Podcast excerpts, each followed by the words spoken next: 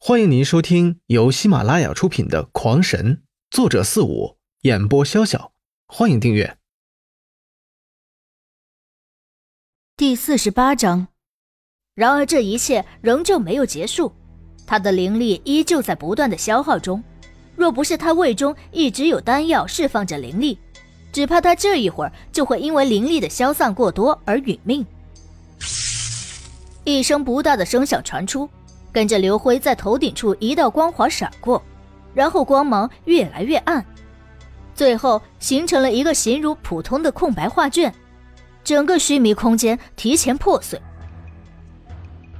没有了须弥空间的保护，再加上那毫光一闪，刘辉他们的位置早就暴露在了众目睽睽之下，立时便有人指着他大叫道：“快上，抓住他！”那带头的女人大喝一声。便冲向刘辉，而远处也突的传来呼喝之声。显然，其他两家也听到了这边的情况，正在调整人手向这边赶来。注意！就在那牛鱼宗的女人冲向刘辉之时，刘辉手中的小剑终于动了。只见他们如同一群毒蜂一般腾空飞起，然后快速的飞临空中，将五十余人一起圈在了中间。那长立宗的带队之人大喝一声。但已是为时已晚。接下来，那些小剑突的亮起，纷纷化出无数小剑的光影。下一刻，那光影如雨一般飞落而下，所过之后，惨声连连。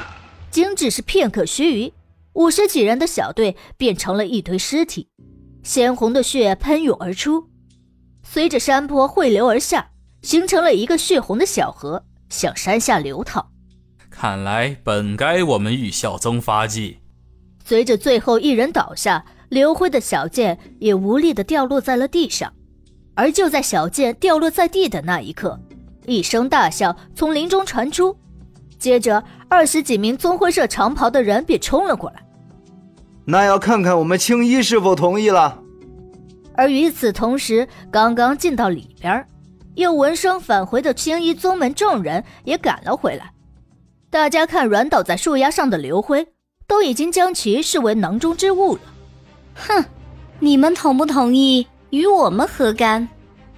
那玉孝宗的人丝毫不示弱，但随即压低了声音对身边的人说道：“沙师弟，一会儿我带人与他们对战，你们要尽快将小剑都收起来，那可是宝物。”玉孝宗因为厚道，并没有看到须臾空间的威力。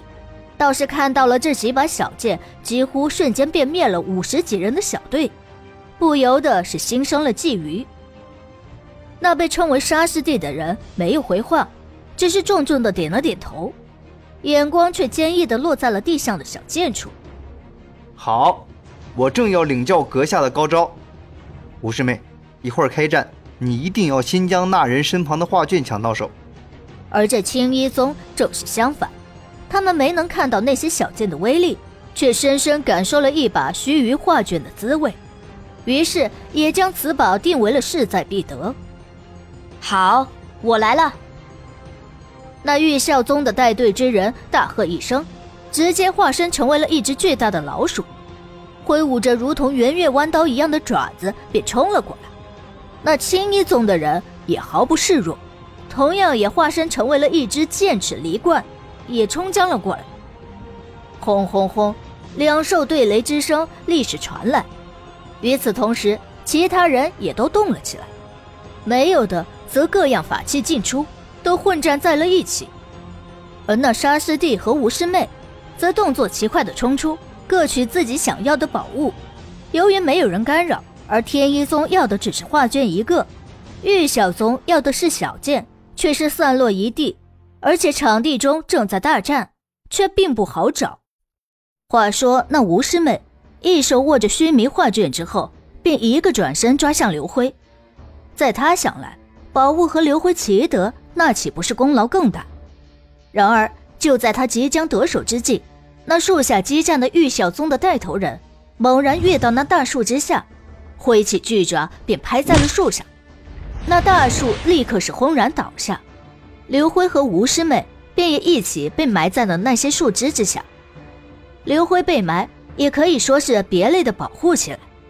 这时大家都没了顾虑，而全身心的投入到战斗之中。你个混蛋啊！接下来，戏剧性的一幕却发生了。